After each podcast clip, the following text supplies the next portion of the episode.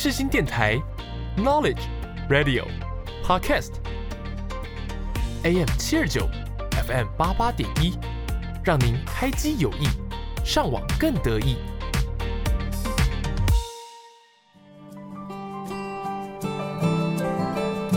朋友问：社会心理学学什么？我们学了社会学，也学了心理学。朋友说：“那就是社会学加上心理学嘛。”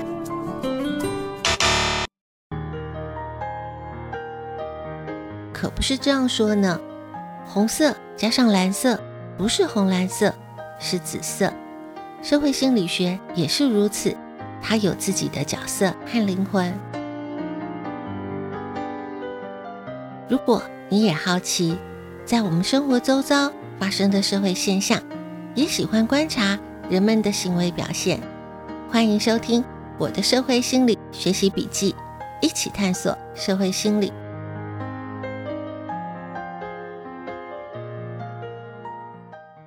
是人们的行为造成社会现象，还是社会现象影响人们的行为？我认为社会心理学可以找到解答。欢迎收听我的社会心理学习笔记，一起探索社会心理。我是笔记主人周尔斯。今天的节目当中，我们来聊聊一个心理效应。它在我们的生活当中几乎是无所不在的，但是我们自己很不容易察觉得到。在我们的生活当中，食衣住行娱乐都能看得到它。例如说，你去买一颗冰淇淋，店家会给你一张集点卡，集满了十点可以免费换一颗冰淇淋。而且现在的集点卡，几乎都绑定在手机上，超方便的。三不五时还会有店家传来的活动讯息，提醒你不要错过了自己的权益，还差了几点就可以免费吃一颗冰淇淋哦。例如说，你在网络商店买衣服，店家提供了十天的审阅期，不满意是可以退款的。那不如就先买回家穿穿看，免得动作慢了，想要的尺寸和款式就买不到了。再例如说，你想买一张书桌，到了卖场，店家布置了一间规划非常精美的书房，你看上的书桌还搭配了一张非常有设计感的办公椅，你就会忍不住把书桌和办公椅一起带回家了。反正店家也说了，带回家去试试看，搭配一下家里的装潢，如果不合适，还可以再退。以上这些几点卡的活动。先把商品带回家，不满意再退，应用的都是人性心理当中的禀赋效应。禀是禀报主管的禀，赋是天赋的赋。什么是禀赋效应？它在我们的生活当中产生了什么样的作用？今天就让我们来聊一聊禀赋效应。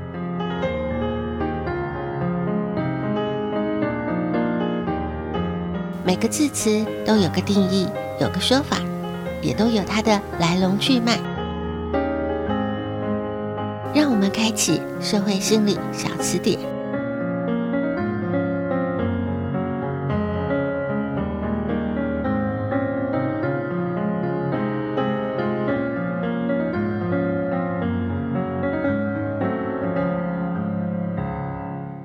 什么是禀赋效应？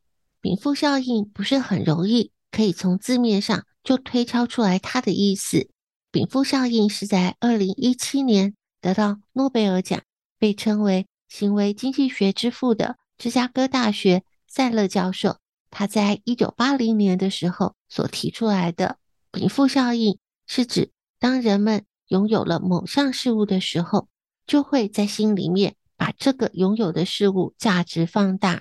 也就是说，当你拥有了什么东西的时候，你就会特别觉得它价值很高，而且也会认为别人应该也觉得你所拥有的东西价值很高。这个是康奈尔大学所进行的一个实验的结论。这个实验，康奈尔大学找来了经济系和法律系的学生来参与实验。康奈尔大学是常春藤盟校之一，选择经济系和法律系也是假设实验参与者相对的理性。这个实验是这样进行的：参与实验者被分为两组，第一组的实验参与者拿到了一个印有康奈尔大学校徽的纪念马克杯。这种印有校徽的马克杯，在学校里面到处都可以看得到。学生一般不会特别注意到这个马克杯的售价。第一组拿到马克杯的实验参与者，他被询问愿意付出多少钱出售这个马克杯。这一组拥有纪念校徽马克杯的实验参与者，相当于是个卖方。第二组实验参与者没有拿到任何东西，他们被询问愿意付出多少钱去购买这个印有康奈尔大学纪念校徽的马克杯。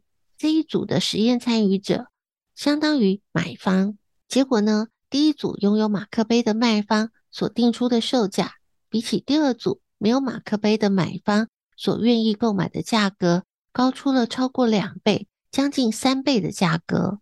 在这个实验当中，所谓的卖家，其实他从头到尾都不曾真正的购买，或者是拥有过手上的这个马克杯，只是测试的人员把杯子放到了实验参与者的手中，就已经形成了买卖双方在价格判断上很大的差距。这就是禀赋效应说的，当一个人拥有了。或者是至少他感觉拥有了某项物品或者是资产的时候，他会高估这个事物相对的价值。这也就是为什么商家会为了促销商品，会愿意提供七天之内可退换货，或者是更长时间的鉴赏期的承诺。因为实际的结果发现，只要商品没有特别的问题或者是瑕疵，大部分人都不会退货。例如说，当消费者买了电视机回家，只要使用上没什么特别的问题，消费者就适应了拥有新电视的生活。就算是一个星期之后，只需要打一通电话就可以退货，消费者多半会觉得新的电视用的感觉还不错，也就懒得退货了。这是因为消费者一开始他就认为商品的价值是多少，只要把它带回家，商品在消费者的心中价值是会提升的。这也是商家常见的应用禀赋效应的促销方式，就是让你把商品带回家。在我们的日常生活当中，还可以看到许多应用禀赋效应的做法。我们在下个段落继续和大家分享科学实验、实战案例，都是个小故事。一起打开社会心理案例笔记。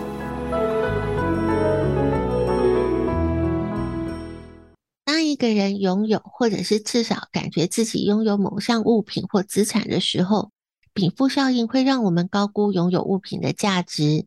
最是充分应用禀赋效应这个特性的，就是体验式行销。当你走进了 IKEA，就走进了布置的非常温暖、舒心的居家生活，完全不像是走进一间卖场，它是刻意设计的一个一个的空间，有书房、客厅、厨房。卧室，当你走进去，就可以开始模拟眼前的这张桌子放在家里的样子，这张椅子该放在家里的哪个角落？当你在沙发上坐下来，眼前装饰的画、布偶都会让你想要带回家。当你开始环顾四周，想着买了这件家具以后该摆在家里的哪个位置，这个时候你已经陷入了禀赋效应的影响了，因为。你已经仿佛拥有的这些家具，只需要花一点钱把它们带回家。而且，当你在家里把买回来的家具开始一个步骤一个步骤的把它组装起来，这每一件家具，不管是桌子、椅子、沙发，都是你从几块木板、几根螺丝亲自组装完成的时候，不只是会有满满的成就感，更会珍惜你眼前。花了好多时间、汗水才拥有的家具，它就不只是一件家具了，这还是你的杰作，还拥有了专属于你的附加价值。除非商品有重大的瑕疵，怎么也不会想起退货这件事情。这就是禀赋效应的力量。房屋销售建案的样品屋也是同样的道理，样品屋里的每个空间都是精心设计规划过的。一走进装点的美轮美奂的样品屋，你就会觉得自己拥有了一个全新的居家生活。你会想象你在这个家生活的样子，也会开始想着哪个地方你想调整一下，换个位置。这个时候，禀赋效应早就已经开始发生作用了。网络购物不满意包退的机制，也是充分应用了禀赋效应。不管是购物专家、商品的网页，处处都在提醒你：先体验，先享受，不满意退费，就是要让你感受到你已经拥有了这个商品。随着一天一天过去，你使用商品已经有了熟悉感，已经拥有它了，你就已经陷进去了禀赋效应当中。要退货多麻烦啊！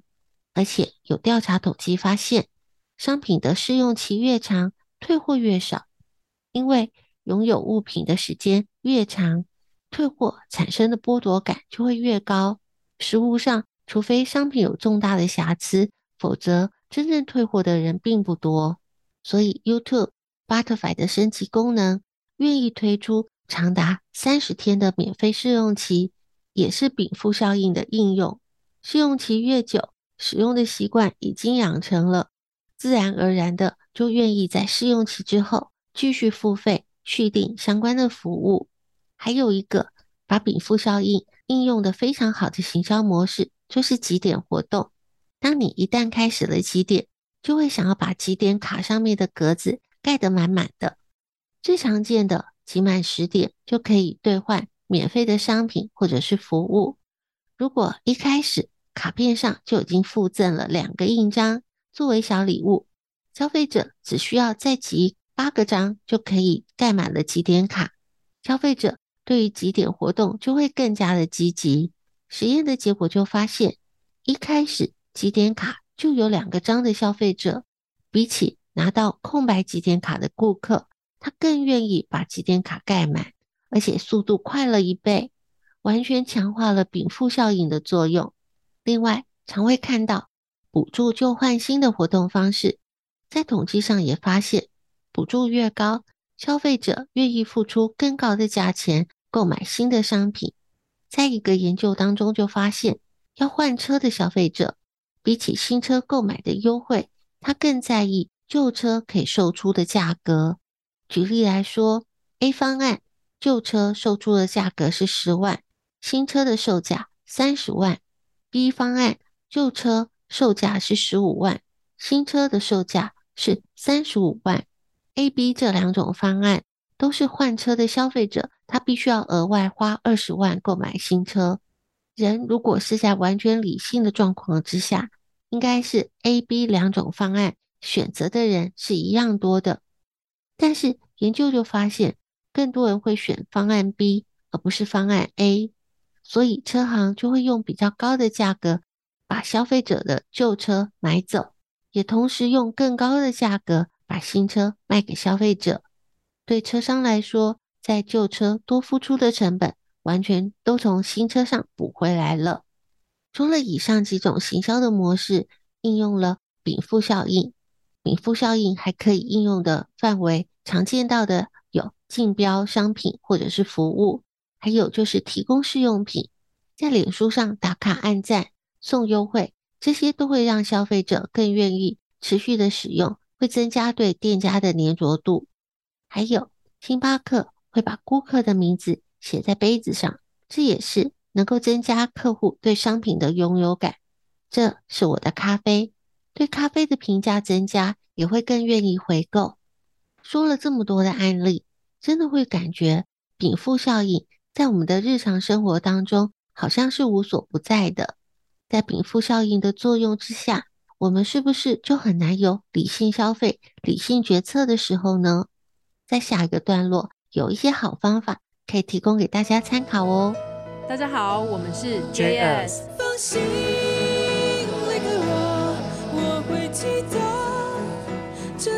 音乐无国界，穿越全世界。您现在所收听的是世新电台 FM 八八点一 AM 七二九。这一刻请停下脚步与我一同聆听。世新电台一首一首属于我们的主题歌。恋人在听得见属于我们的主题歌我一个人不孤单有你的我不孤单生命有限知识无限，记录有限，感触无限。社会心理课外杂记。在上一个段落的案例当中，可以发现，在行销的模式上面，应用禀赋效应，主要是抓准了两个重点。第一个是消费者会放大已经拥有物品的价值，所以利用鉴赏期、预先给优惠的方式，都可以刺激消费者的购物冲动。第二个是消费者在使用产品的时候，会自认为拥有商品的价值是更高的，所以让商品及服务以正面的讯息曝光在社群媒体上面，消费者可以更明确地感受到他们使用的商品增值，会更愿意持续的使用，可以强化黏着度。所以商家为了促销商品，是这么样的善用禀赋效应。身为消费者，是不是真的就无法抗拒这些行销的高招呢？其实我们并不是无法抵抗禀赋效应的，我们还是可以理性消费、理性决策。以下的几个方法提供参考，大家都可以试一试哦。首先，如果看到的商品或是服务，先问自己是需要还是想要。如果只是想要，请不要轻易的拿起商品，让自己有机会掉进去禀赋效应当中。当然，如果是需要，就要详细的了解商品是不是真的符合需求，能够适用，当然也不要错过这个消费权益。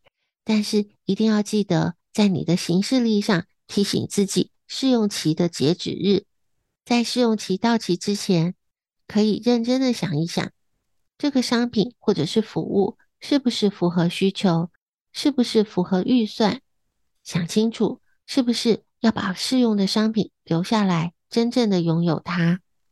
第二个，可以尝试的换位思考：如果你没有这项商品，你愿意花多少钱来购买它？如果当你要卖掉你的商品，或者是准备淘汰掉你的东西的时候，你会愿意花多少钱来定价？我们都可以尝试，不要让禀赋效应为商品添加了过高的价格。第三个。是不是有其他的替代方案可以取代眼前的这个商品或是服务？例如说，比较高价的商品，使用频率不高的商品，是不是可以以租代买？或者是说，可以考虑购买二手商品，循环利用，环保又经济。以上的这三个方法，可以尝试看看，帮助自己更理性的消费，更理性的做决策。事实上，禀赋效应对于我们除了日常生活当中食衣住行娱乐的消费可能会产生影响，对于投资理财的影响也是一样的。我们都需要经常的提醒自己，避免掉进去禀赋效应的影响当中。禀赋效应在社会和组织当中也有许多值得关注的议题，例如说政府的公共工程征收拆迁的补偿。拆迁的居民在禀赋效应的影响之下，失去了自己的房屋，承受了被剥夺感，就会期待比购买同样的房屋愿意支付的价格更多的赔偿，才会觉得满意。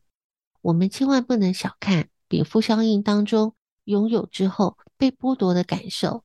举例来说，你如果在路上或者是在挤公车的时候，不小心掉了十块钱。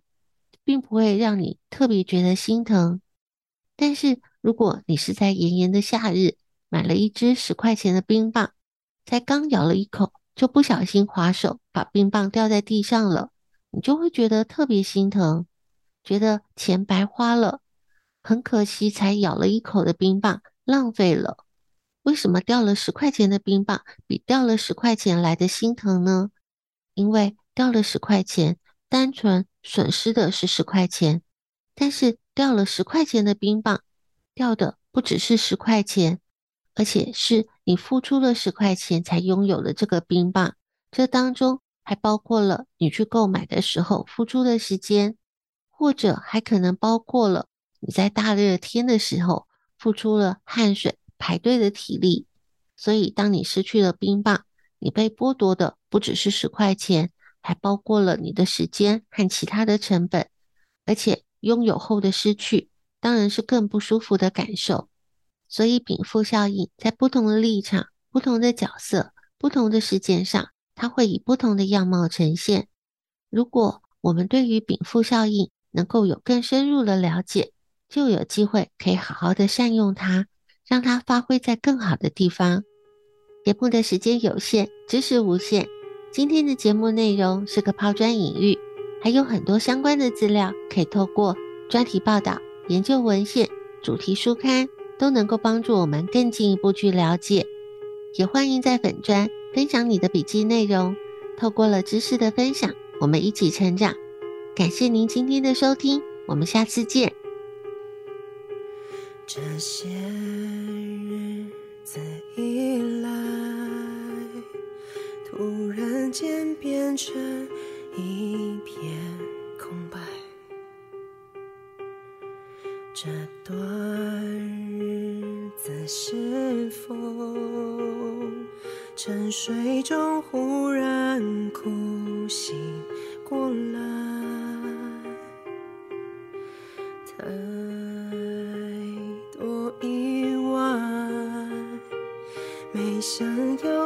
将我感慨。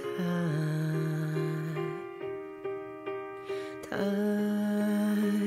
多困难会。让人害怕看未来，你知道我不想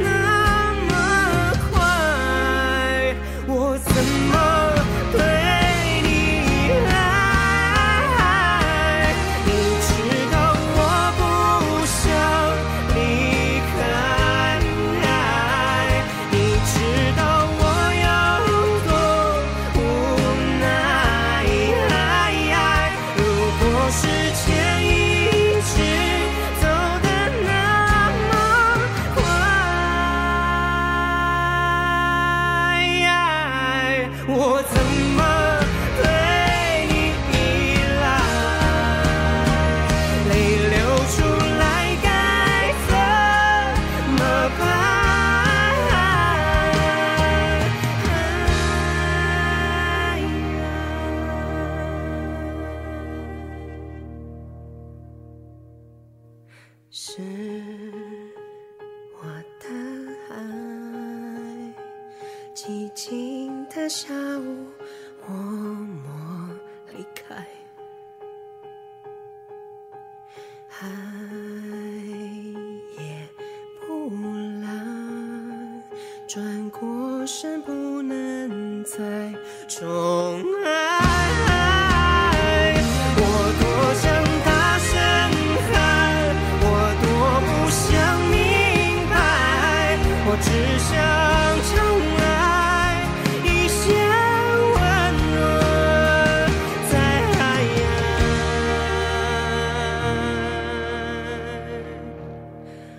我们心里